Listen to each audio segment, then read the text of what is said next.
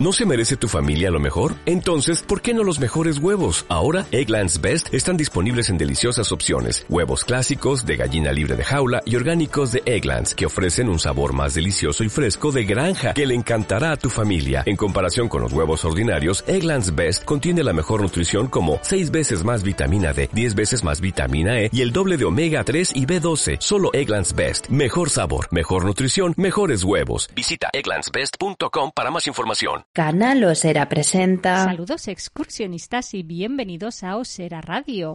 Soy Mariluz y como siempre me acompaña Izan. Hola Izan. Hola.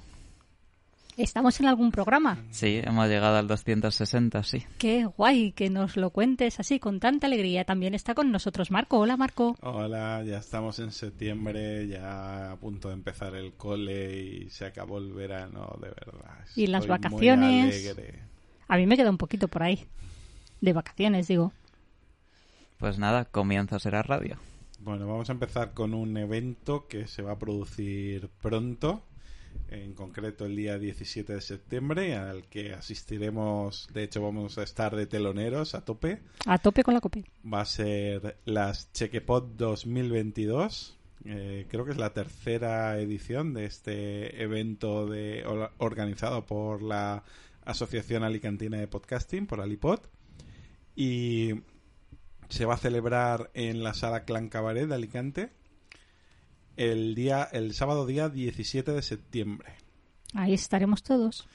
Ahí estaremos porque de hecho el evento comienza a las 10 de la mañana con un directo con Osera Radio más el camarote de los Mars. Vendrán Un José- crossover. Vendrán José y Juan Free y vamos a hacer un Locas Traducciones live porque Locas Traducciones que hacíamos con José lo llegamos a hacer dos ediciones y ahora pues vamos a hacer una edición en directo. Ujú. Siempre Eh, han sido un poco especiales random los locas Sí, traducciones. sí, sí. Y este, pues, eh, qué mejor momento que un directo para, para recuperar ese, ese bonito evento que teníamos. Y como decíamos que nosotros éramos teloneros, eso significa que detrás hay más gente importante y super chuli. Y entre ellos tenemos eh, a las once y cuarto a Calle Friki.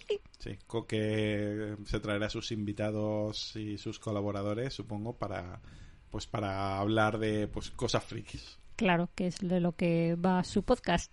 A las doce y media tenemos a Podgaming. Luego iremos a comer juntos, los que quieran apuntarse. Todavía eh, se está a tiempo, hasta creo que es el 12 de septiembre. Hay tiempo para apuntarse a la comida de Hermandad Podcasteril. Que recordemos que este evento no solo es para podcasters, sino para oyentes, Por para supuesto. está abierto a cualquiera y siquiera si no tienes ni idea esto de qué va, también te puedes pasar porque a lo mejor hasta te suscribes a algún podcast Sí, después del evento. Si estás escuchando esto, seguramente no sabes lo que es un podcast. Estás, mm, has encendido Alexa Sí, así al azar un poco. y te ha dado Se ha venido aquí.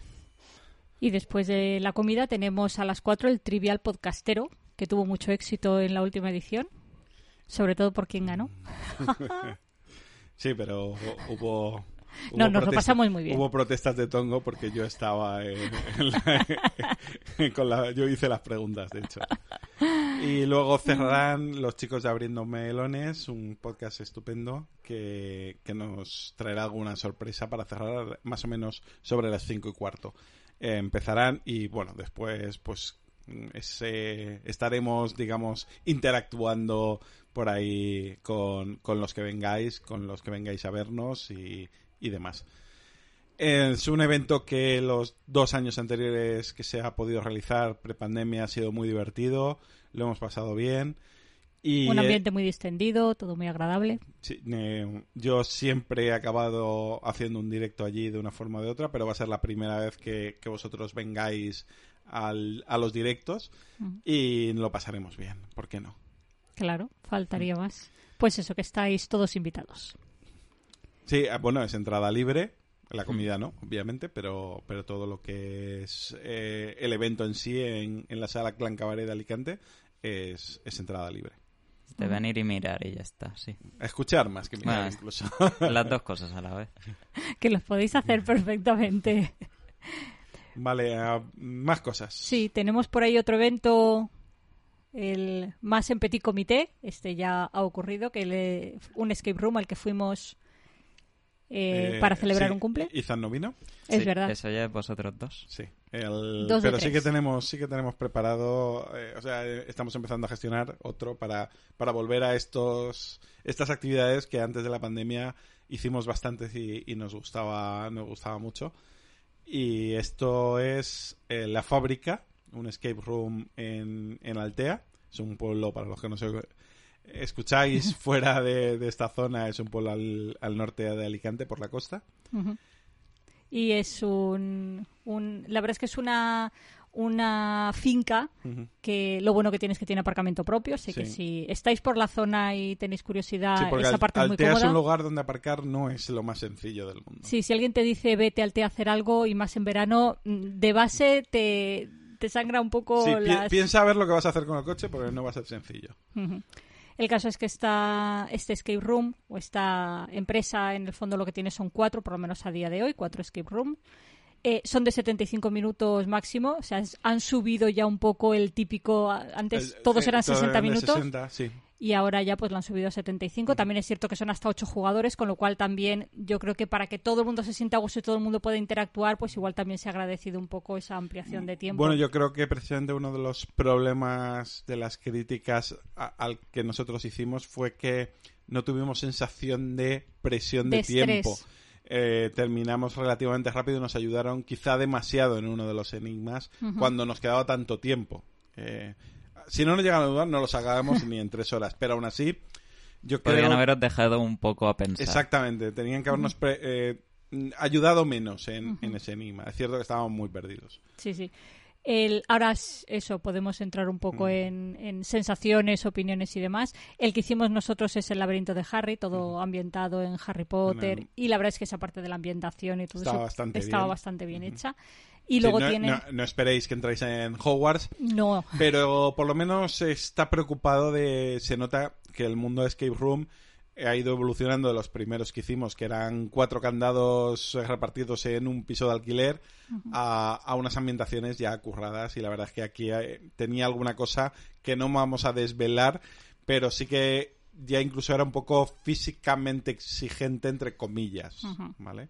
Sí, dentro de que es para todos los Sí, sí. públicos, es decir, nada. Nosotros no estamos precisamente en nuestro mejor No, momento o sea, de forma No, no, yo- y lo pudimos hacer sin sin problemas. problema. pero, Pero, que, eh, quiero decir que hay que hacer ciertas posturas, por decirlo así. Eh, luego tienen otro de Sherlock que igual caerá, nunca. sí, ese es, ¿sabes? pro- es Tiene muy buena probable pinta. que, que caiga. Y luego otros dos que son más en plan creepy, miedo, angustia, terror y ese tipo de cosas que aquí personalmente en la serie no somos No. muy fans. Ethan es el que menos, al menos, Sí, menos le desagrada igual, todos esos sí. temas, pero Sí, pero mientras no se vaya el solo. claro, con sus colegas, de momento con nosotros, lo que es con la osera va a ser que no. Es verdad que yo mirando eh, para hacer ahora, no sé si por el tema de la pandemia, por el tema de, de que mm, la economía está cada vez más achuchada, el, he estado viendo otro para hacer ahora con Ethan y ya lo de ocho jugadores parece que es común. Cuando nosotros íbamos, Sí, antes eran muchos de seis. ya el, incluso, Incluso alguno, el cuatro. quinto ya te miraban mal. El quinto decían, bueno, vale, uno más sí. Eh, realmente aquí nosotros éramos ocho. Éramos no. seis. Éramos seis. Yo creo que ocho me parece demasiado. Sí. O sea, para este había un momento este que decimos que hay que hacer posturas, por decirlo así. O sea, que no es lo típico de estar ahí de pie resolviendo cosas que los seis ya estábamos no apretados, pero, Pero- pero aquello se notaba con ambiente. Y en la y en la última sala también, o sea, era amplia, pero como que no hay enigmas para todos, por decirlo así. Sí, sí, yo creo que seis es el número. Sí, eh, yo creo que mejor 5, número para- 6, Ujú. incluso 4 se podía resolver, tampoco menos, porque hay cosas que... que- Se agradece que, se reparta. eh, Los cerebros se repartan entre todas las opciones que hay, sí. Y el caso es que, bueno, a mí mm, de las que hemos hecho la pondría, digamos, eh, nosotros estuvimos contando, creo que hemos hecho esta es la séptima o la octava. Fácilmente. y la pondría, digamos, en la mitad por arriba de, Sí. de las que hemos ido bastante alta entre la ambientación y tal.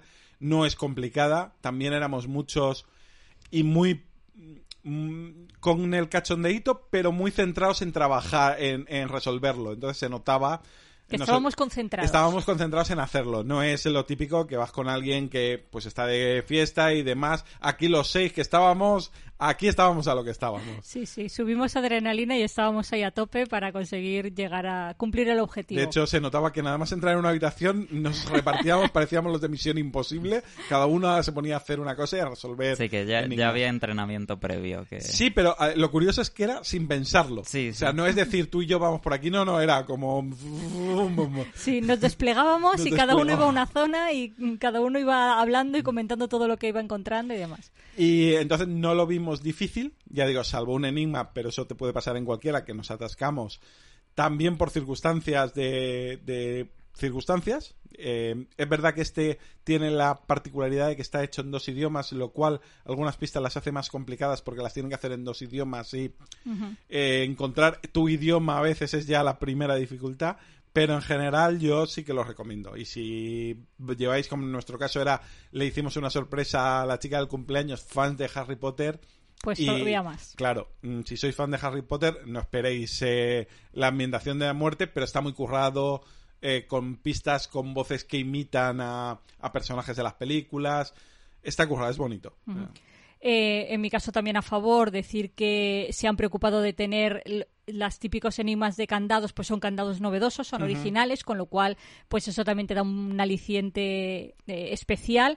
También es cierto que al principio te los tienen que contar cómo funcionan porque son tan tan novedosos Sí. que son, son extraños y entonces sí que al principio un poco a lo mejor se te satura un poco la cabeza de, de Sí, las distintas Las opciones. propias propiedades del candado ya son parte del Sí, puzzle. no, Sí. porque te lo explican. eh, Nada más entrar, lo primero que hacen es te sacan la caja de candados. Estos son los candados que vais a encontrar. Y te dicen cómo va cada cómo uno. y cómo abrirlos y cómo supongo que por la experiencia de la gente dándole golpes a los candados para conseguir que se abran bueno pues eh, tienes una previa ahí donde te los van contando. O sea que por esa parte es novedoso y está bien el trabajo previo de ponerte al día y no encontrarte con más sorpresas de las esperadas.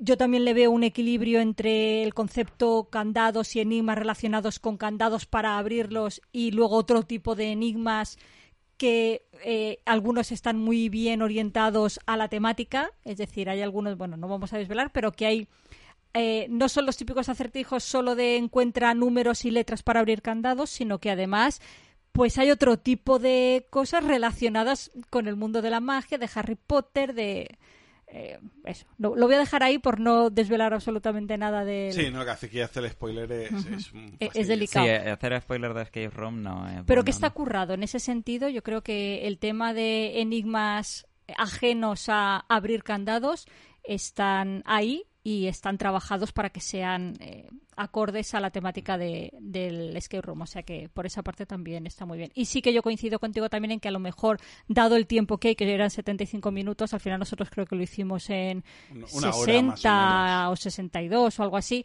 Eh, a alguno mm, pues nos tenían que haber dejado un poco más pelearnos con él porque conforme nos enganchábamos al minuto ya nos estaban dando otra pista para Yo creo que nos vieron tan directos al principio que vieron que nos enganchábamos y... y- No sé. Sí, Eh, que, que yo- su, yo- sí, que su percepción de están teniendo Mm. problemas era muy eh, rápida. Entiendo también que es un punto delicado. Sí, es sí, decir, sí. el hecho de que la gente no se frustre, o sea, yo creo que su, su intención siempre es que tengas un. que lo disfrutes. Sí, sí. Que tengas una sensación agradable todo el rato. Y entonces, cuando el, concepto de frustración es un tema muy delicado Muy- y no sabes, complicado. claro, quién, sa- quién se está frustrando y se va a quedar con una sensación negativa solo porque se ha quedado bloqueado. Y cuando en un juego, ¿sabes?, de estos de PC te quedas bloqueado, no sabes quién directamente va a buscar la solución en Google y quién le gusta estar ahí dándose golpetazos y dándole vueltas hasta solucionarlo él solo. Entonces, bueno, pues yo creo que pues al final es tomaron decisiones. En nuestro caso, pues hubiésemos preferido que nos dejaran Un poquito más. Un Sobre poquito todo en, más. en la primera entiendo la prisa, pero en la última no, porque nos quedaba un cuarto de hora. Pero bueno, aún así... aún así muy recomendable. Muy recomendable, sí. Vale, vamos ya con nuestras tonterías habituales.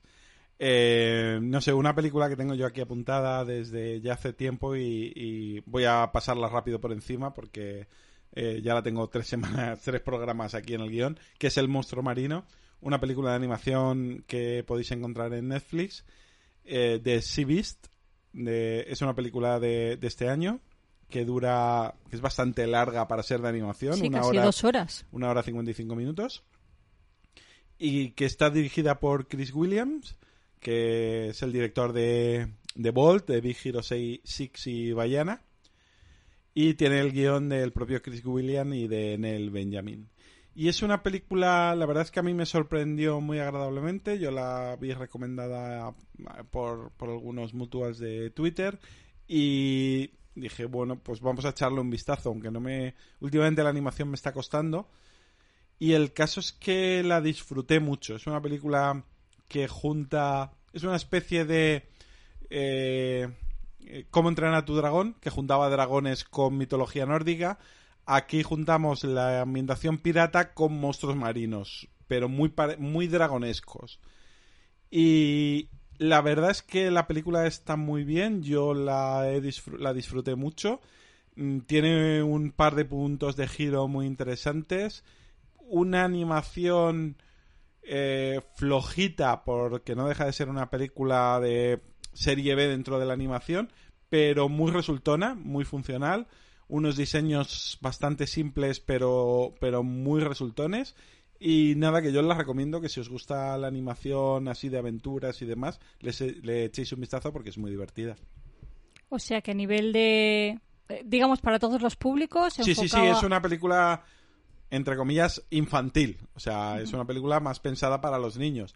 Pero disfrutable, disfrutable, no para niños muy pequeños, pero, pero sí, es una, no es una película para, no es animación de adultos, es animación pensando en lo, es un, la, la comparativa es como entrenar a tu dragón. O sea, es una película de ese tipo, aventuras y con esa eh, subtexto y con ese, eh, digamos, eh, fondo, segunda lectura, que te, co- como adulto puedes disfrutar.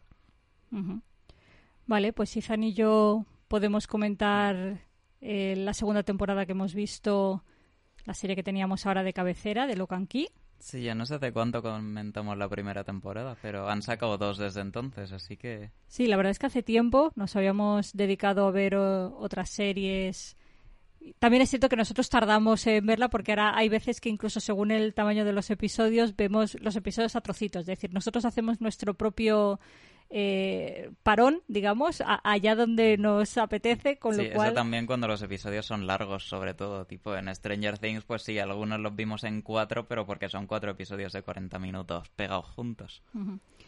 En este caso tenemos, bueno, recuerda un poco de qué va, si acaso por si hace tiempo que, que no comentamos el- la primera temporada y hay gente que no sabe de qué estamos hablando.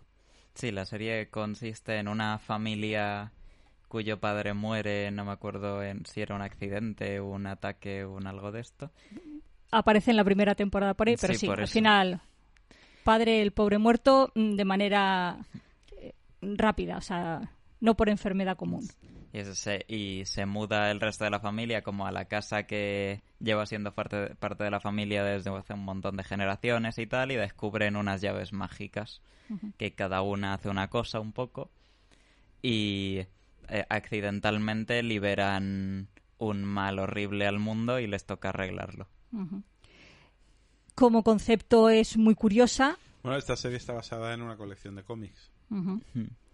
Y es, es eso, una temática muy original, concepto fantástico que a, mí por lo menos sí que me ha llamado, nos- me llamó la primera, nos pusimos a ver la segunda. Sí que es cierto que yo, en- con la falta de memoria que me caracteriza, ca- que me caracteriza, lo que he hecho ha sido ir eh, cruzando la primera y la segunda, porque a mí me pone muy nerviosa el estar viendo la segunda temporada y no recordar eh, cuando tienen una duda o qué ha pasado con tal personaje y dices, ostras, ¿qué ha pasado con tal personaje? ¿Quién era ese personaje? ¿no?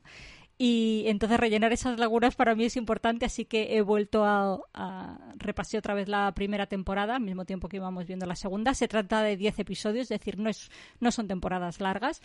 La tercera son ocho, si no o Hmm. siete, ocho, no recuerdo bien. La En- tercera Pero es- sí que es verdad que, por lo menos, bueno, en esta segunda sobran esos últimos dos que quitan para la tercera. Que el final como que, ¿sabes? Dicen los personajes, mañana se acaba, mañana nos enfrentamos al malo y quedan tres episodios. Mm, Y no sale particularmente mal todo, ¿sabes? Tiene sus giros y sus cosas, pero no para tres episodios el final. El, con la primera temporada pasaba algo parecido, es decir, el final se alarga un poco en exceso, con lo cual podían, sí que por la parte final podían haber recortado sin problemas. Aquí les pasa lo mismo, pero aún así, a mí por lo menos me ha resultado igualmente interesante la vuelta que le dan de tuerca. mm, Me gusta y me sigue intrigando lo suficiente como para para entrar en el juego y mantener un poco ese, ese cosquilleo, ¿no? Y esas dudas, ese, esa intriga. Sí, pero llegados a esos últimos episodios que ya son más de estirar el drama, me parece como que el, la, la atracción que tienes a terminar la temporada es para ver ese final de la historia, no, no porque te esté cautivando especialmente lo que pasa en cada episodio. Sí que es cierto que la primera temporada yo creo que la terminan mejor, bueno, porque de hecho no termina, o sea, la dejan en todo lo alto y cuando crees que ha terminado eh, hay una sorpresa que te deja súper torcida, voy a dejarlo de una manera un poco elegante de decirlo. Eh, y en esta segunda temporada el final es más, pues ya está. Estaba todo mal y ya no lo está. Y te dejan obviamente el pie para la tercera completamente con un nuevo malo, ¿no? Digámoslo así. Entonces, bueno, es otra manera de terminar temporada. Y mm, iba a decir con ganas de ver la tercera, de hecho ya hemos empezado a verla, o sea que ante la pregunta que ya me hago yo misma de mm, veríamos la tercera temporada, o sea, sí, de hecho hemos empezado a verla. No tenemos claro porque el inicio mm, Sí, no- hay un cambio no de personajes y no tenemos claro por dónde nos van a llevar, Sí, ¿no? pero para mí es menos el personaje y más de un poco están creando muchas partes nuevas del universo con normas que no están justificando. Pero bueno, es- eso ya si la acabamos... Es muy habitual en estos en los primeros capítulos, sobre todo sí, yo no lo he visto, ¿eh? pero si, ha, ha tenido cierto cierre al final de la 2, eh, normalmente cuando hay un cierre, eh, los primeros episodios de la siguiente temporada suelen ser de replanteamiento del universo Sí, y pero- de reconstruir, digamos, eh, una trama. Ah, y suele ser complicado, suele tener unos episodios de buff, eh, que, que es fácil dejarlo en esos momentos. Sí, pero eso es menos lentitud y más... o sea, ya tienes un universo, lo que ha cambiado es un poco algún personaje importante en ese universo, pero tú ahora como que me, está, para, me estás dando una vuelta al universo que rompe lo que me has dicho antes, pero lo rompe mal. Ya. O sea, se, es- de- eh, se están metiendo en jardines en los que, por cómo han explicado lo de antes, no pueden salir bien. A ver cómo intentan salir, si es que llegamos a verlo, pero O sea, que estáis planteando dejar la serie. por ahora no, pero podría pasar. Sí, a decir, depende de un poco de a dónde nos lleven, ¿no? Con, con este inicio de la tercera temporada. También es cierto que son ocho episodios, creo que ya Sí, hemos es visto dos, corta. entonces no creo que nos dé tiempo a replantearnos mucho y yo diría que seguramente terminaremos de verla, pero bueno, tampoco nunca digas de este agua no beberé. Ya os lo contaremos en los Bueno, próximos eh, episodios. aunque no venga a cuento, pero como estamos hablando de una serie basada en cómics y demás, eh, ya han anunciado, que la comentamos, eh, no sé, el programa anterior o en el otro, el que Umbrella Academy ha renovado por Mm. una quinta y última temporada. O sea, que tendrá una temporada de cierre que creo que la serie lo estaba pidiendo. O sea, Sí, faltaba una. o sea, al menos. n- bueno, y que está pidiendo cierre. No cancelación, sino cierre, que Sí, para sí. mí son cosas diferentes.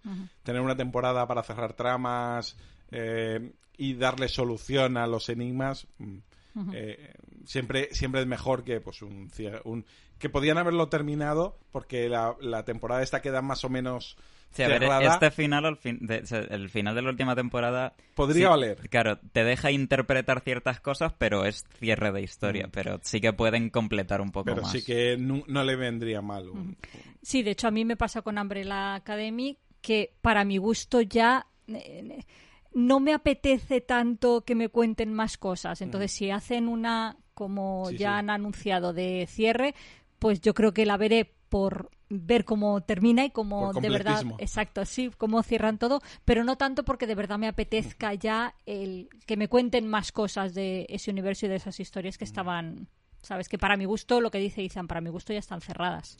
Vale. eh, otra cosa que tenemos tiempo en el guion y que podíamos quitarnos, que estuvo muy de moda eh, durante 10 minutos hace un par de meses, que es el documental de Locomía, Ah, sí. documental miniserie de tres episodios. Me tenías intrigada, Intrigada. por esos minutos de éxito fugaz. Sí, es que durante un ratito En se habló Twitter. mucho de ello en Twitter. Durante un ratito, que fue también cuando la vimos nosotros. Lo que pasa es que no siempre la íbamos dejando y, y digo, vamos a ir quitando las cosas más antiguas que ya pasa el verano. Sí, decir, me ha sonado, no tiene nada que ver, pero lo suelto, me ha sonado, me han pasado pues los típicos textitos estos chorras que dicen, uy, tú eres de Alicante, allí el verano es muy corto, ¿no? Dice, sí, este año cayó jueves. Eso, 10 minutos de éxito, pues como el verano en Y Alicante. este es el humor de Mariluz. y la queremos porque ya no la vamos a cambiar por otra. Volvemos a lo comía. El, pues el caso es que es una miniserie sobre el grupo musical de fugaz éxito, creo que fue a finales de los no, o sea, a principio, a finales de los 80. Finales de los 80. Finales de los 80 fue. Y, y la verdad es que es una historia apasionante, Apasionante. Da igual que te gustara lo comía que no. que en realidad no le gustaba a nadie porque no, No. era algo Mm. que no llegaron a tener mm, Sí, todos nos suena, todos los de la época nos suena la cancioncita, pero no era y una el cosa. tema de los abanicos, o sea, lo que es la estética, La yo sí, creo sí. que todo el mundo lo tiene, el tema este de los abanicos gigantes dando vueltas lo tiene en la retina, Sí, pero ya está, pero ya o sea, no tiene... El, pero toda la historia que hay detrás es, sí que es peliculera 100%. Eh, hay villanos y villanos dobles, porque aquí héroes no hay. Eh, y Hay daños colaterales. hay daños colaterales, hay gente... eh, pero sobre todo en la historia del tipo este, de Xavier Font, y de cómo casi él se enorgullece de ser una persona despreciable. Sí, sí, sí. Sí que es cierto que son de estos despreciables, pero con capacidad, es decir, con, con altas capacidades de, de montar de la nada, eh, pues eso, o sea, al final, eh, para bien o para mal de la humanidad, tuvo mucho éxito, salió en, ¿sabes?, en todas las noticias, en todos los programas de Sí, sí, televisión, de las pocas series, cadenas de televisión que había en la época, llegaron a cruzar fronteras Sí, sí. y, es decir, o sea, Y que de... Jeff Bezos también. Eh, también es con más dinero que este en su momento. Sí, Es no, pero no, pero- una persona que de la nada es capaz de montar eso con esa Mm. repercusión, eh, al margen de que como ser humano fuese despreciable, eh, también era un crío. Entonces, es ya, un ya, crío. pero tú lo oyes ahora y no lo ves que haya mejorado. No, no, nada, en- en- nada. en empa- o sea, que no, no, yo no lo veo ahora mejor persona que cuando era un crío. No, no, creo que por lo menos la madurez, porque claro, creo pasó hasta por la cárcel y demás, o sea, eh, la madurez sí que le ha dado por lo menos ser capaz de reconocer es que, mm, madre mía, mm, yo no era buena persona, no sé si Sí, no pero era lo oyes no hablar soy- y dices, "Mm, sigue sin serlo. Sí, y, y, y, y te da igual, o sea, lo aceptas. Mira, no soy buena persona, pues ya, Ya está, está. soy así. no y muy luego tenemos a José Luis Gil, que fue, era el manager que, que... O sea, en realidad la fama les llegó por los dos. Eh, los dos tienen Sí. su parte de, de mérito y, y en esto, y que es otro villano, no a la altura del primero, porque, o sea, es que el otro... Es muy difícil llegar a, esa- a esos niveles. O sea, cuando oyes lo que oyes en el documental y lo que lees entre líneas, que es aún peor, es, es flipante. Yo lo comparaba con otro que trajimos aquí hace ya, mm, yo creo que más de un año, el, el documental de Parchís, que, Sí. que es un poco de la época, de, de un grupo musical exitoso de la época también, y no tiene nada que ver. Este documental es muy bueno, técnicamente es muy bueno, a nivel eh, cinematográfico, aunque no sea de cine, eh, está muy, muy por encima del otro, está muchísimo más trabajado. Aquí tiene un montón de, de. Primero de trabajo visual, porque a los dos protagonistas les hacen unos grafismos, o sea, un, un trabajo de luces, un trabajo de montaje, un trabajo de caracterización eh, muy potente. Además, eh, se han currado el buscar infinidad de documentación visual. Que, sí, de la época que- de, de vídeos y demás, de que con cuando Parchís ellos... yo recuerdo que no te repetían una y otra vez el mismo vídeo y es aquí no, o sea, aquí cada imagen está ambientada en la época y han encontrado vídeos de la época y Y personas, personajes de la época, porque Sí, porque, entrevistan a un montón de gente. De hecho, está el primero, el que le dio nombre, que, que estuvo 15 días en el grupo, al principio, ni siquiera del grupo, que era una especie de, de secta, porque era básicamente una mini secta lo que era esta gente al principio. sí, una mini secta hippie Sí, en sí. el... Y, y es, es, es, es imprescindible. Da igual que te guste la música, que te interese en los 80. O sea, es, es hipnótico. Hay un gran trabajo de dirección en este documental. Y yo lo recomiendo muchísimo. Mm. Y es muy curioso cómo de verdad esos dos personajes han accedido Sí, a mostrar sus miserias. Sí. Exacto. O sea, es eh, no sé, que a, a lo mejor en un momento dado lo miras desde tu punto de vista y dices, pues yo no sería capaz. Eh, ya, a ver, ambos tienen el ego muy por encima de la... Y el hecho de poder explicar su versión, yo creo que les impidió firmar el corte final. Eh, y a lo mejor, una vez visto el montaje, igual no les ha gustado tanto. Sí, sí, sería curioso conocer ahora eh, su opinión real, sincera, de Sobre todo cómo por- ha quedado. ¿no? Sobre todo por parte de Gil. Yo creo que Font eh, no tiene... O sea, todo lo, todo lo que sea salir en, en los papeles, que se decía antes, eh, lo ve bien. Pero va, eso ya sí que es cuñadez por mi parte. Sí, sí, no. Ah, Pero que, que eso es muy curioso, el, de verdad, el producto final, lo que han conseguido con ese reportaje, ese documental. Como tú dices, para mi gusto también digno de ver. Ethan, Drive to Survive. Sí, yo me vi por mi cuenta toda la serie de Netflix de Drive to Survive en un par de días. Cuatro temporadas. que es la, una serie documental que empezó Netflix hace cuatro años hablando de Fórmula 1, que la produce James Gay Reese. Y pues es un poco eso, es la serie tiene ahora cuatro temporadas, pero cada temporada sale cuando acaba la temporada de Fórmula 1, porque te cuenta un poco las historias internas de, de cada temporada. Pero sí que, a ver, tampoco es documental documental porque su objetivo es puro entretenimiento, tampoco información. Sí, te dicen... El- los documentales como tal lo son también. O sea, no dejan de ser un producto audiovisual más que periodístico. Hmm. En la mayoría de los casos. Sí, pero es- es- está pensado mucho para, para meterle drama, ¿sabes? Para, Sí. para crear fans para Fórmula 1, no para informarte mucho de, de- de nada. O sea, que sería algo así como, como para ti algo más publicitario que otra cosa. Más o menos. Pero meten también en plan salseo y Sí, intrigas palaciegas dentro de la Fórmula 1 o es más las carreras, quién gana, quién pierde, Sí, no- no quién es- compra, venta de... No es cronológico tampoco, es de... o sea, cada episodio te cuenta un poco una historia separada dentro de la temporada. Te pueden saltar para adelante y para atrás de carreras y cosas así. Por ejemplo, en la temporada del año pasado, que durante todo el año como que lo más importante fue la pelea por el título, porque los dos conductores estaban muy cerca durante todo el año y tal. A eso le dedican el último episodio. Eh, Todo el resto de la temporada es son otras cosas, son pues van a echar a este conductor y hasta el último día de la temporada no se sabe que le van a firmar o conflictos internos de que este conductor dejó a su equipo y se ha ido al otro y ahora está rindiendo fatal y no consigue recuperarse. Son eso, En- historias un poco internas. Si la buscáis en castellano, creo que se llama Fórmula 1 la emoción de un Grand Prix. No, No lo he visto en castellano por Eh, ningún lado. Ya, lo, lo estoy mirando aquí. Hmm. Eh, lo digo por quien lo busque en el buscador de Netflix, que a lo mejor es más fácil si pone simplemente Fórmula 1 Sí. y, y lo va a encontrar, porque es Fórmula 1 Drive to Survive. Hmm. Y en español creo que le han puesto Fórmula 1 la emoción de un Grand Prix. Locas Mm. traducciones, eh, Sí. apúntalo para... Sí, nuestra esa es una de... Estaba pensando lo mismo. Netflix creo que va a cubrir gran parte del de programa. nuestro- próximo programa, sí, sí. Son los que más series random están echando, así que... Sí, sí, sí. Entonces, ¿qué tal? El- a nivel de... eh, tú que has recuperado tu, eh, tu afición a la Fórmula 1 en los últimos meses, ¿no? Hmm. Eh, ¿Cómo lo has visto el documental? Sí, a mí me parece bien eso del...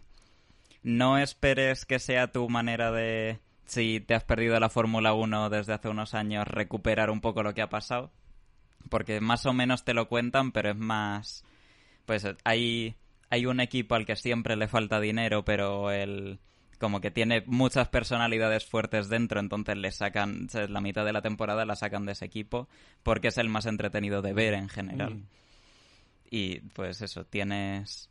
Es, e- es- si te gusta la Fórmula 1 y quieres un rato de entretenimiento. Tendré que echarle un ojo a ver eso de como serie de siesta igual es Mm. ahora cuando acabe lo que estoy viendo Maratoneas. me, me la pongo también eso de, pues claro, hay entrevistas a jefes de equipos, a conductores y tal, porque sí que están durante las carreras como con el set Sí, de sí. entrevistas también. O sea que por lo menos está currada, ¿no? Porque sí, si sí, no. están es, es serie siguiendo- oficial Bueno, de la es que el Fórmula serie 1. la pagan ellos. Ah, O sea, entonces, claro, tienen eh, total acceso, pero al mismo tiempo también tienen vetos por parte de la propiedad. Claro, claro, no los sí, van sí. a dejar mal. Tiene que quedar bien, claro. Pero te pueden dejar, no pasa nada por dejar mal a un piloto siempre y cuando no sea un piloto que caiga bien. Claro, Sí, sí. y si es un equipo, eh, si es un piloto que cae bien, siempre es el amor del Claro. mundo. Y luego hay esta esta temporada el drama de pilotos de ahora se lo van a pasar bien Sí. porque Ricciardo es el piloto querido, un poco el gracioso australiano que le cae bien a todo el mundo. Sí. El- bueno, es una serie para fans de la Fórmula Sí, sí, 1, eso ese- sin duda. O sea, no, no es una serie para no es una serie para Mariluz. Sí, justo estaba pensando, lo digo, yo creo que en esta no me pilláis.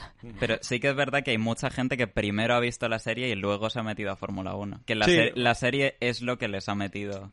O Hombre. sea, si son fans genéricos de deporte de motor, también pueden echarle un vistazo y ver si... Sí, porque te da cercanía. La Fórmula 1, sobre todo para un español fuera del tema Alonso, es como muy lejana. Sí. Nunca ha habido nunca ha habido realmente un buen periodismo eh, deportivo con respecto a- al deporte del motor.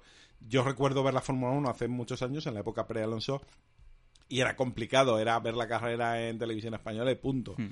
No, en los periódicos casi no hablaban de, de deporte de motor. Salvo, bueno, la moto sí, pero, pero de Fórmula 1 no, porque no era algo lejano. Entonces, y luego al llegar Alonso, pues tuvo el, el efecto. El boom, Sí, pero al el mismo tiempo. efecto tienes un piloto de tu país ahí. Sí, pero al mismo tiempo el efecto tienes un piloto de tu país eh, latino y es como todos los demás son, son malos. Lo peor. Y, y Sí, sí. solamente este es bueno. Llevamos 15 años así. Entonces, claro, aquí sigue sin haber periodismo Bueno, de Fórmula ya, 1. ya va por su temporada 22. Bueno, Bueno, pues no ya- porque se saltó dos por en medio. Pues pero... eh, llevamos 20, 20 años donde el periodismo prácticamente es Alonso, Alonso, Alonso, Alonso, Alonso. De hecho, han habido segundos pilotos españoles y el periodismo sigue- ha seguido siendo demasiado absorbente. Y, Y mira eso, que Carlos Sainz ya ganó carreras, ¿eh? Bueno, Sí. carrera, pero... pero, pero ha sido muy absorbente. Entonces, eh, no hay un periodismo deportivo, no ha habido. Entonces, el conocer, acercarte a otros pilotos que no son Alonso, pues también es interesante. Sí, eso también.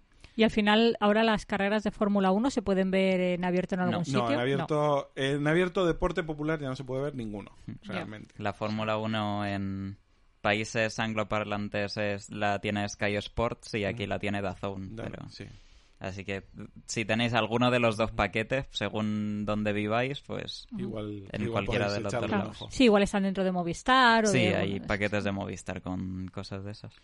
Vale, eh, bueno, por hablar de un- al- una serie de ahora que, que Sandman. de poner, vamos a hablar de Sandman, que Ethan dijo que Sí, igual yo me no. salí pronto. Sí. A los cinco A los cinco minutos, del del primero. No, no te, no te llamó la atención. Sí, no, no, son de esas cosas que, que ni con agua caliente, ¿sabes? Qué curioso porque no le dio tiempo a entrar. O sea, no le, porque dices todavía veo el primer episodio y no me gusta la temática, el tono, el, la lentitud, pero no, no, es que es como si a los primeros compases de una canción dices, la quito. Sí. Pero oye, ya está, es Sí, sí. feeling y hay veces que, que a la intuición también hay que hacerle caso. Pues nada, eso es lo que ha hecho Ethan, así que él se bajó. Yo, yo la vi antes, antes incluso de que, de que os pusierais con ella, porque, bueno, yo soy muy fan de, de Neil Gaiman, de- del escritor. Me gustan sus novelas y yo lo conocí, como tanta gente de, de mi generación, con los cómics de, de Sandman, que fueron, en su momento fueron un, una gran revolución porque era algo que no se había hecho nunca. Realmente, incluso al inicio estaban metidos dentro del universo DC tradicional, luego se fueron apartando hacia, hacia el sello vértigo, pero, pero Gaiman y sus dibujantes eh, dieron con la tecla de hacer algo diferente. Entonces, la adaptación de, de un, de un cómic que fue revolucionario, pues siempre ha estado ahí, y siempre ha revoloteado, pero has- siempre ha sido una adaptación muy complicada de, de afrontar y muy complicada de afrontarla bien. Eh, aquí hemos tenido 10 episodios más uno, porque pusieron 10 y luego pusieron uno extra a la semana. Doble, además, curioso. Sí, Eh, Netflix está empezando a coger alguna tendencia de Eh, tener eh, calendarios raros. Ha sido muy raro, lo del 10 más 1 ha sido rarísimo. Porque es- en Stranger Things tenías la temporada y luego tres semanas después tenías dos episodios Mm, de largos para- como toda la temporada, para, pero... cerrar la- para cerrar esa temporada. Sí, pero sí. te sueltan los dos últimos episodios un mes después. Son cosas extrañas. El Así caso... les va. eh, sí, Bueno, igual están probando HBO también. le va peor, eh, ya Mm. te lo digo yo. Es eso que no iba a decir que está igual están probando nuevas fórmulas porque no saben cómo atraer la atención de la gente Claro. y otra cosa es que acierten o no acierten, ¿no? Pero un poco el concepto de decir, bueno, a ver si eh, dando sorpresas de este tipo, ¿sabes? Cambiando, haciendo que no sea toda una rutina, mm, episodio tras episodio, todos exactamente iguales, pues eso, saltándote Sí, que en vez de hacer la esperado. serie entretenida, hacen la plataforma entretenida. ¡Ay, ¿cuándo saldrá el episodio? Sí, no, y- Sorpresa, dos horas de Pero- episodio. Eh, Vamos a ese debate ya lo hemos tenido. Vamos, vamos a volver a Sandman. A Sandman. Vamos a volver a Sandman. El caso es que Neil Gaiman ha estado muy, muy, muy, muy eh, metido en la producción eh, y en la supervisión. Hay una fidelidad muy grande. eh, hola Eugenio, ya sé que no estás de acuerdo. Hay un esfuerzo muy grande de fidelidad narrativa en cuanto, sobre todo, a la parte, digamos, literaria, no tanto a la parte visual, que es donde yo pongo más problemas. Yo tengo la desventaja y la ventaja de haber leído los cómics. De hecho, lo primero que hice nada más la serie fue coger un tomito que tengo con la primera, que es lo, casi todo lo que adaptan en, en esta primera temporada, aunque no es, no es exacto, está bastante mezclado. Y lo he vuelto a disfrutar un montón. Son cómics maravillosos. Han pasado, eh, pues ya casi 40 años. Ya que soy, muy viejo ya. Pero han pasado muchísimos años y da igual. El cómic es súper fresco y muy interesante. Y eh, no sé qué te ha parecido a ti, Mariluz. Porque Yo tú- que no tengo ni idea, Claro, ni he leído Tú empezaste nada a ver eh, capítulo eh, casi el final. De hecho, tú el primer episodio que viste entero, ni siquiera entero, fue la segunda mitad del, del episodio extra. Bueno, esa fue la segunda, porque sí que Sí. es cierto, el primer El episodio, lo vimos sí, es juntos. verdad, lo estuvimos viendo juntos. Ese episodio lo vimos juntos. A mí ese episodio ya me llamó la atención lo suficiente como para generarme curiosidad y querer ver el resto de la serie. No sabía si iba a llegar a tiempo a verla cuando tú la fueras a comentar al programa, pero sí, al final terminé, no Sí, recuerdo que estaba viendo. Po- po- y, y porque se ha retrasado mucho el programa. Sí, el programa en general Hemos también. retrasado el programa lo suficiente como para que yo termine de ver la serie, sí. Y a mí, eso, sin tener referencias, con lo cual eh, no hay comparación posible en, eh, con respecto a los cómics ni demás, a mí como serie me ha llamado mucho la atención. Los personajes me han gustado mucho. Me pasa como me ha pasado con otros protagonistas u otras protagonistas de otras series, incluso de alguna película, que la cara, en este caso del personaje, La esa- cara de acelga que tiene. Sí, sí. con esa boquita de piñón que pone, porque luego lo he visto, o sea, he visto al actor Mm. Sí. en fotos y, y es una caracterización, o sea, pone la boquita de piñón un poco como, como la boquita La de de, Arrow, piñón de. Arrow.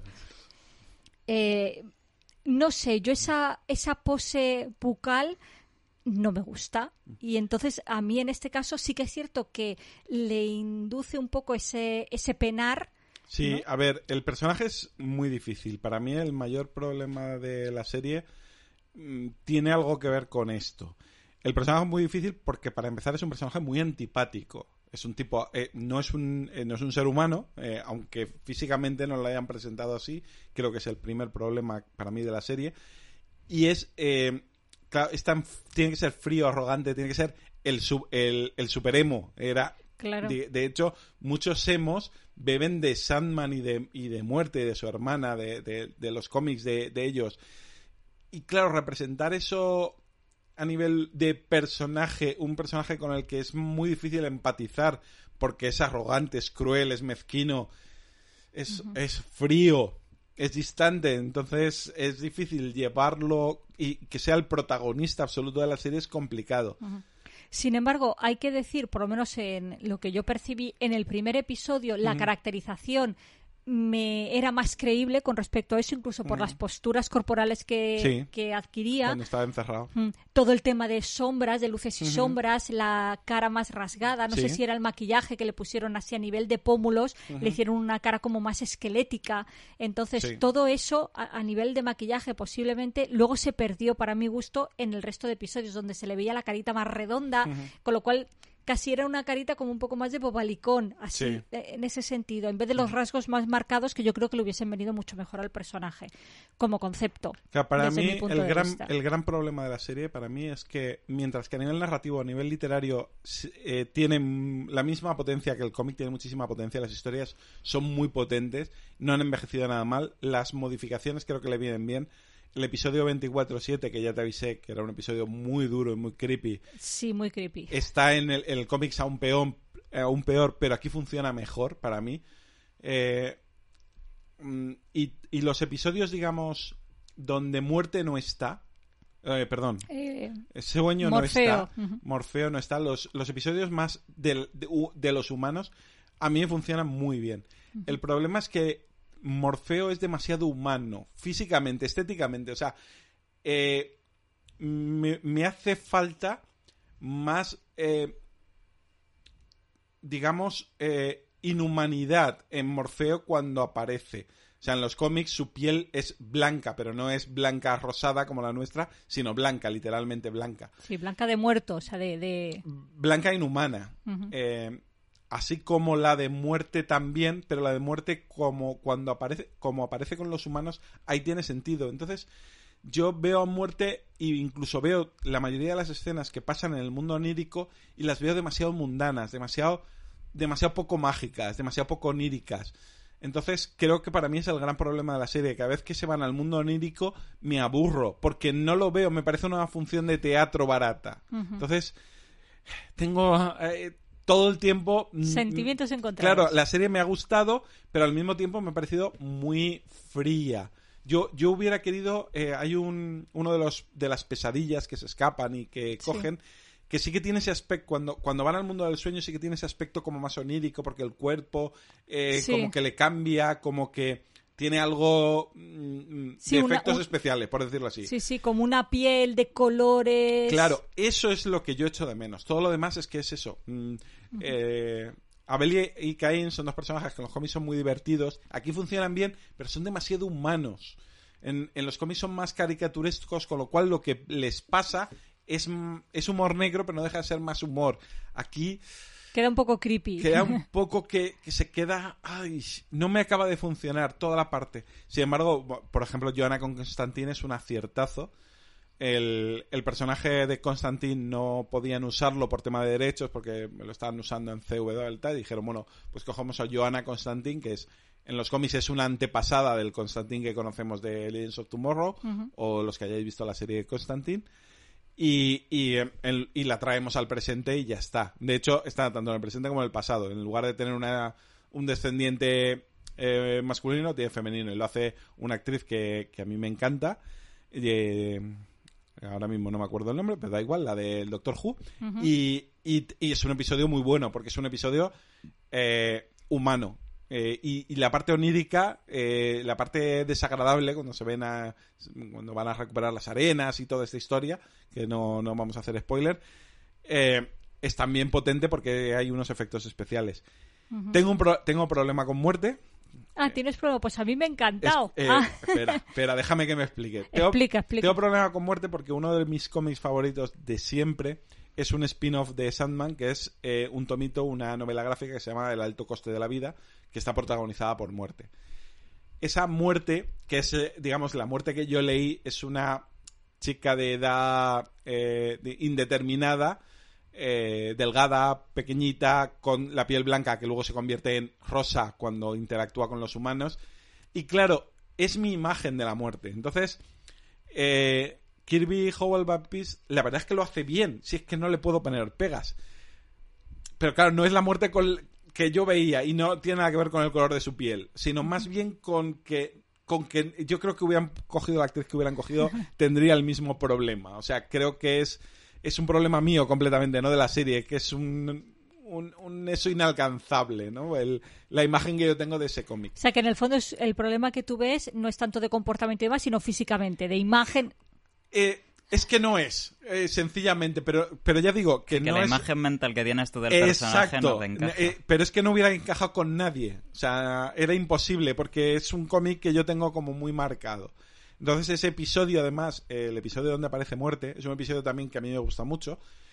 Y claro, es que es que no podía. O sea, es que no puede ser. No es problema de No serie. te ese, es, ese es mío. O sea, no es que no me guste. Pero, por ejemplo, yo eh, de, de las imágenes de las imágenes que yo tengo grabadas en, eh, a fuego de cuando yo leía este cómic es de ese episodio. eh, y no- lo voy a solamente para los que lo van a entender el momento del bebé. El momento del bebé en el cómic a mí me dejó heladísimo, Helado. heladísimo. En- y aquí está muy bien representado. Es perfecto, es perfecto tal y como está, como está hecho. O sea, es que Neil Gaiman es muy cruel en sus libros, en sus relatos, en Sí, sus sí, sí. historias. Y aquí lo es. Y no sé, a mí me ha gustado mucho, pero no me ha encantado por, por las pegas que, que comento. A mí eso, a mí como, ya te digo, sin haber leído absolutamente nada, con lo cual, pues vengo de cero, el, me ha gustado más como personaje, aunque era secundario, el eh, muerte. Claro, pero muerte sale en un episodio. Ya, ya, sí, por eso que al final... A ti te han gustado los gatetes. Eso también es verdad. Menos el final que me ha dejado un poco con mal sabor de boca y ahora voy a empezar a mirar a Al los final míos los gatetes te con otra de- otro con es otros que ese es el objetivo de Gaiman cuando escribió ese episodio. pero que como personaje me convence más o me ha llegado más eh, el de muerte que el de Morfeo. Bueno, pero es que Muerte es un es es el personaje perfecto, es un caramelito. O sea, a Muerte le gusta a todo el mundo. Cualquiera Sí, que sí. lea un cómic de, de, de Muerte, o sea, es que es imposible no quererla. Es un personaje que no tiene no tiene defectos. No tiene defectos. Es, es, es el personaje más antiguo del universo, entonces está más allá de todo y está muy bien escrita. Por Gaiman está muy, muy bien escrita. Sí, esa dualidad, bueno, esa dualidad, no tanto dualidad, sino esa manera de convertir algo tan dramático en algo tan inevitable y, y con tanta paz, Y digámoslo co- y- y así. es o sea, que es un personaje muy positivo. brutal. Y, y es, es lo maravilloso del personaje. Lo bien que está escrito es que es un personaje muy positivo. Sí, sí. Entonces, eh, pues mola un montón. ¿no? Eh, así que, mm, vedla si os gustan este tipo de series. Si sois fan del cómic, la habréis visto ya. Y si no, da- podéis darle una oportunidad. Tú, como eso, que has llegado a- desde cero a ella, eh, te ha gustado. A mí me ha llamado mucho la atención positivamente, o sea, el, te- digamos el universo que te presentan, los personajes conforme te los presentan, eh, también un poco la evolución, porque a nivel, digamos, del personaje de Sandman se ve Sí, un crecimiento o una evolución, no, no tanto crecimiento necesariamente, pero sí una evolución, un Sí, acercamiento el- a la humanidad. Exacto. tal. Sí, es que es lo que cuenta. eso. Y el episodio del, del tipo inmortal, que a mí es otro de los que me apasionaban cuando lo leía. O sea, eh, Sí, sí, que además es, un episodio fan- fantástico. Esa es otra de las cosas que me ha llamado mucho la atención y es que no es secuencial, es decir, no es que te cuenten historias donde tienes la típica historia, la trama río y luego sí. cada episodio es pues una presentación de un personaje o un mata a un villano o un algo random y todos son exactamente iguales, sino que de repente hay eh, dos episodios que se enlazan porque te van contando una historia que inicia y termina, otro que de repente es un viajes en el tiempo, otro que te presenta a uno de los familiares, otro entonces es muy dinámica la serie, con lo cual eh, no te Sí. aburre. Hombre, a ti te ha parecido dinámica. Hay gente que le puede parecer confusa porque es verdad que no hay una trama de temporada. Sí que parece que la va a haber, pero no la hay. Esto está sacado de los cómics. Sí que tenemos a un personaje, a un gran villano, que es el Corintio. Pero al mismo tiempo tiene como cierta, o sea, todos los personajes tienen cierta cierto encanto y cierto atractivo, incluso los peores, porque aquí tenemos a los peores personajes posibles. El episodio es el, el, El 24-7, es 24/7. un, es un episodio tremendísimo, pero es que también este episodio final, este episodio extra, El de Gatete. el- el- que la mitad son los gatetes y la mitad es el de Calíope, es Calíope. es. Calliope. Eh, es un episodio terrible también. O sea, pero no. Curiosamente son cosas muy terribles, pero no te acaban de dejar ese mal cuerpo como en otras series que, que, que dices, voy a ponerme un musical para no suicidarme ahora mismo y odiar la humanidad. Tienen como un punto de positivismo o algo y es, es algo que Gaiman tiene mucho cuando escribe. Que es, es como eh, odio al mundo, pero... Pero no me he quedado con mal sabor de boca. Has introducido el personaje del Corintio y a mí, por ejemplo, respecto de todas las pegas que decías de Sandman, a mí ese personaje sí que me parece mucho mejor construido Sí. dentro de su maldad. Es más inhumano mm, dentro de que siempre te lo han presentado con forma humana, Sí. Pero sí que tiene ese, o por lo menos a mí me ha dado sí esa sensación, esa impresión más inhumana, más de pesadilla que, que Morfeo Sí. dentro de Sí, pero, del ser el dios de pero porque, porque el Corintio es un personaje que es muy atractivo, porque la maldad pura es muy atractiva, pero luego resulta que no es tan pura la maldad, porque tiene dos o tres gestos que hay dos o tres personajes a los que crees, con los que crees que va a hacer unas cosas si no las hace, y es, es como muy extraño. eh, y, eso me gusta, porque las pesadillas que. Las pesadillas, que las llama pesadillas a las tres que se escapan, luego tienen su. Tienen cosas, y, es muy interesante. Yo. mm, A nivel narrativo es que Sandman a mí me encanta. Pero claro, yo me voy mucho a, la fuente. Mm, hay una parte mm, que, que está viendo eso y está viendo la fuente. Y sin embargo, por ejemplo, el tema del Corintio extiende, al Corintio le extiende, eh, la serie lo extiende más allá que los cómics. Y eso eh, porque ha pasado los años, la madurez y le sirve para crear más, más cosas con él. Y es muy interesante. Yo la recomiendo. Yo la verdad es que también. Y para que Ethan vuelva a hablar, eh, comentamos un juego de mesa. Ethan, háblanos de Harvest Dice. Pues es un juego que salió en 2017, de 2 a 4 jugadores, de un cuarto de hora a media hora, para 8 años o más, y 1,21 de 5 de complejidad. O sea, un juego muy facilito. Sí, que es un juego sencillo. Que... Un juego que podéis encontrar entre 10 y 15 euros, mm, precio de venta al público. Yo lo conseguí en un cambio de, de juegos. Y la verdad es que no me he arrepentido. Es un juego muy entretenido, muy simple. Ujú. Quizá- bueno, Creo que es de las pocas juegos que hemos encontrado, esto no sé si es bueno o malo, pero es una, un dato, que el- la misma persona es el creador del juego y el artista que, que, lo, que es Danny Divine. ujú. Este juego tiene tam- no tiene mucha ambientación involucrada tampoco. Pero, Le- no, a ver, lo pero es hace bien, bonito, sí, es sí. agradable. Sí, es o sea, cookie. es, es Sí, agradable. que lo poco que necesita hacer lo hace bien. Lo hace bien.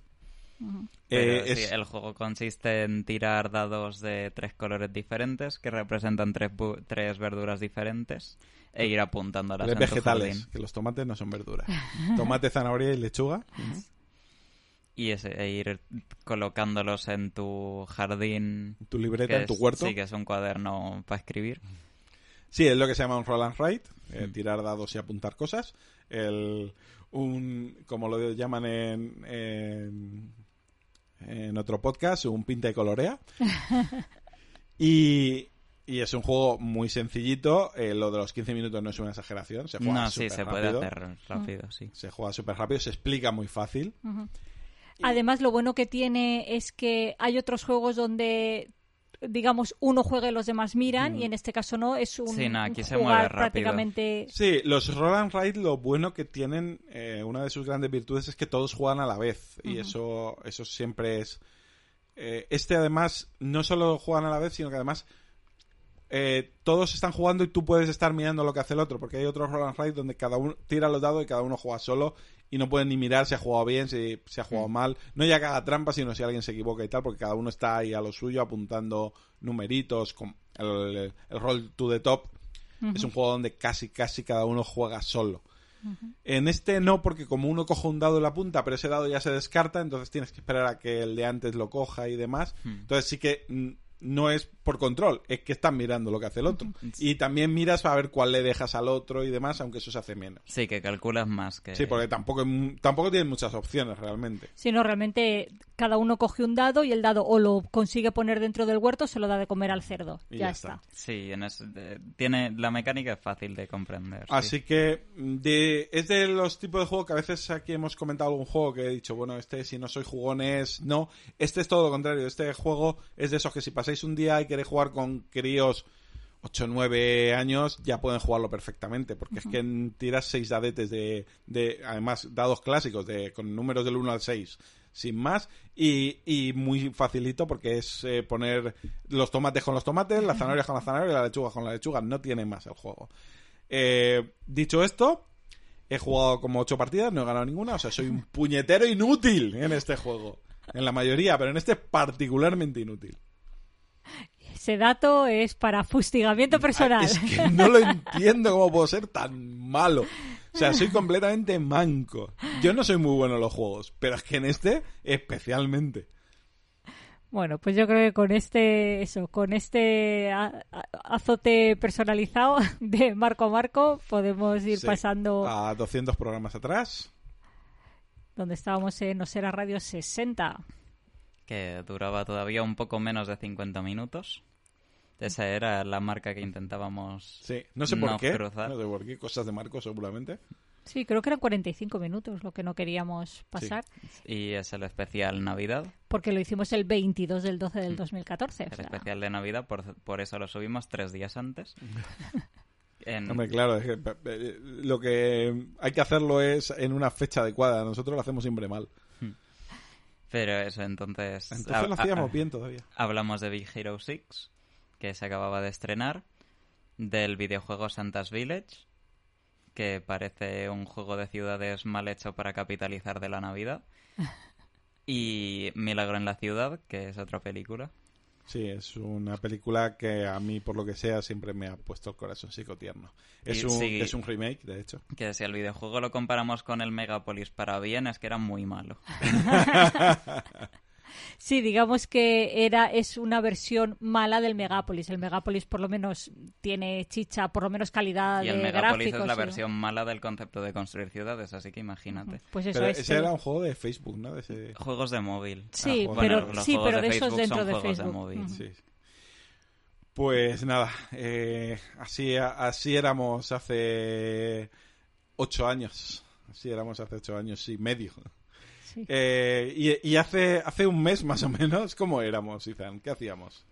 Pues es el episodio 259 que hablamos de Umbrella Academy, de Bullet Train, de Caballero Luna, del regreso de la espía, del documental Light and Magic, un sueño no tan lejano. Por cierto, que tenéis, si os interesa, os ha gustado el documental y, y queréis un análisis más en profundidad, eh, estuve en Uno con la Fuerza, el, el podcast de Star, de Star Wars, iba a decir de Star Trek. Lleva cuidado. Lleva cuidado. Eh, y estuvimos ahí eh, dos horas rajando y hablando mucho del documental, sobre todo yo, porque no sé para qué me invitan eh, para estas cosas y no callo. ¿Qué más Y había?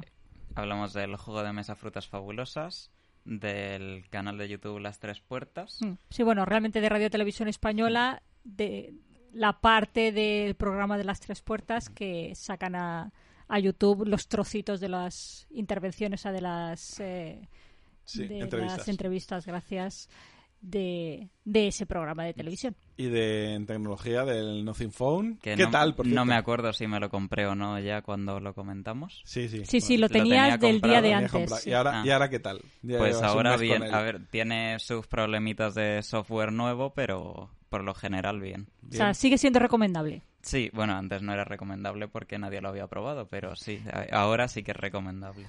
Vale, y tenemos dos comentarios de la misma persona. Aparte también hemos subido Bullet Train saliendo del cine, Sí, es verdad.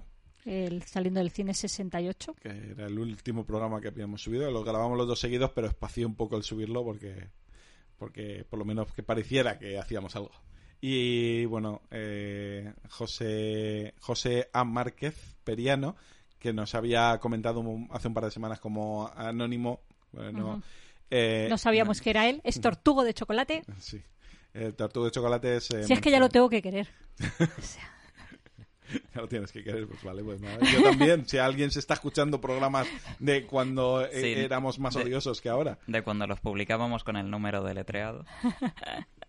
Eh, y entonces, eh, pues eso, nos ha dejado un par de mensajes. Uno en el episodio 9. Nueve. Yo bueno, de y verdad. otro en el 68, eh, que tampoco, que es eso es como No, no, pero febrero de No, no, No, no, el- ese es el 68 saliendo del de cine. Eh, es- Ah, es sí, el sí, Bullet es de saliendo del cine. Sí, sí, no, pero haberse escuchado el programa 9 y que por lo visto, por lo que dice, eh, los está escuchando desde el principio, eso, eso ya no es mérito, eso es para hacerle la ola. Sí. Porque no los puedo escuchar, los estoy escuchando yo para rellenar 200 programas atrás. Y te duele. Y, me Sí, duele. es complicado, sí. Sí, Sí. sí, es durete, es durete. Aquí por lo menos ya teníamos los micrófonos medio decentes. Bueno, aquí lo- no, sí, sobre todo porque no eran nuestros. Claro, claro.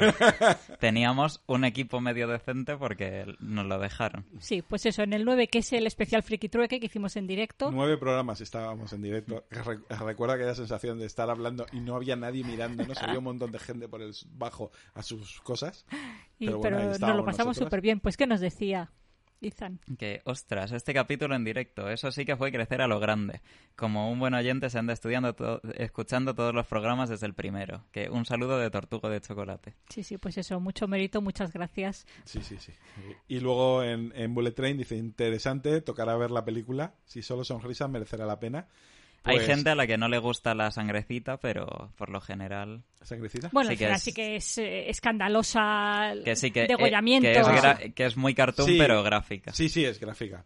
Y vale, y hay gente pues, como José que no le importan los spoilers, Sí. porque en el- la- pero es verdad que es Sí, una se ha visto el programa entero, ha comentado y luego ha ido... Es una película que da igual los spoilers, pues es una película Sí, que es, es que tampoco hicimos spoilers porque no había nada que es spoiler. que no- es cierto, no hay nada que spoilear. dijimos, eh, es hay, muy... un, hay un bueno que va a acabar ganando seguramente y Sí, es ya fue, fue una película, eh, fue un programa de como 15 minutos, si no Sí. recuerdo mal. Está. Fue, fue cortito, y- pero muy divertido, ojo. Claro, consistió en decir que estaba muy divertida la película y que eso era solo risas, sin mucha historia detrás. Pues nada, pues con estas risas le hemos dado un repaso a nuestra, algunas de nuestras últimas actividades de Ocio en Familia. El guion se ha quedado ya la mitad todavía para el próximo programa. Antes de terminar, os recordamos que estamos en Twitter, Facebook, Instagram y en algún momento en YouTube o incluso Twitch como Canalosera. Y estamos actualizando la web canalosera.com con los últimos programas que vamos subiendo. Y os recordamos que podéis uniros a nuestro grupo de Telegram en el que hablamos de todo un poco o a nuestro canal de Telegram si solo queréis estar al tanto de lo que publicamos sin necesidad de interactuar con otros seres humanos. Y nos podéis escuchar en vuestros portales de podcast favoritos como iVoox, Apple Podcast, Spotify o Google Podcast y os podéis suscribir si no os queréis perder nada. Porque aunque otros programas tienen... Porque aunque otros programas tienen más oyentes, nosotros tenemos a los mejores. Y con esto nos retiramos por fin. En el próximo programa seguiremos presumiendo de las cosas que hacemos en familia y que nos gustan. Nos escuchamos en dos semanas y hasta entonces, sed felices. Adiós. If you own a vehicle with less than 200,000 miles and have an auto warranty about to expire or no warranty coverage at all, listen up. CarShield has a low-cost month-to-month vehicle protection plan that covers more parts than ever. Visit carshield.com/audio to find out how you could pay almost nothing for covered auto repairs. Drivers who activate this vehicle protection today will also receive free roadside assistance, free towing, and car rental options at no additional cost. Get your free quote today at carshield.com/audio. That's carshield.com/audio.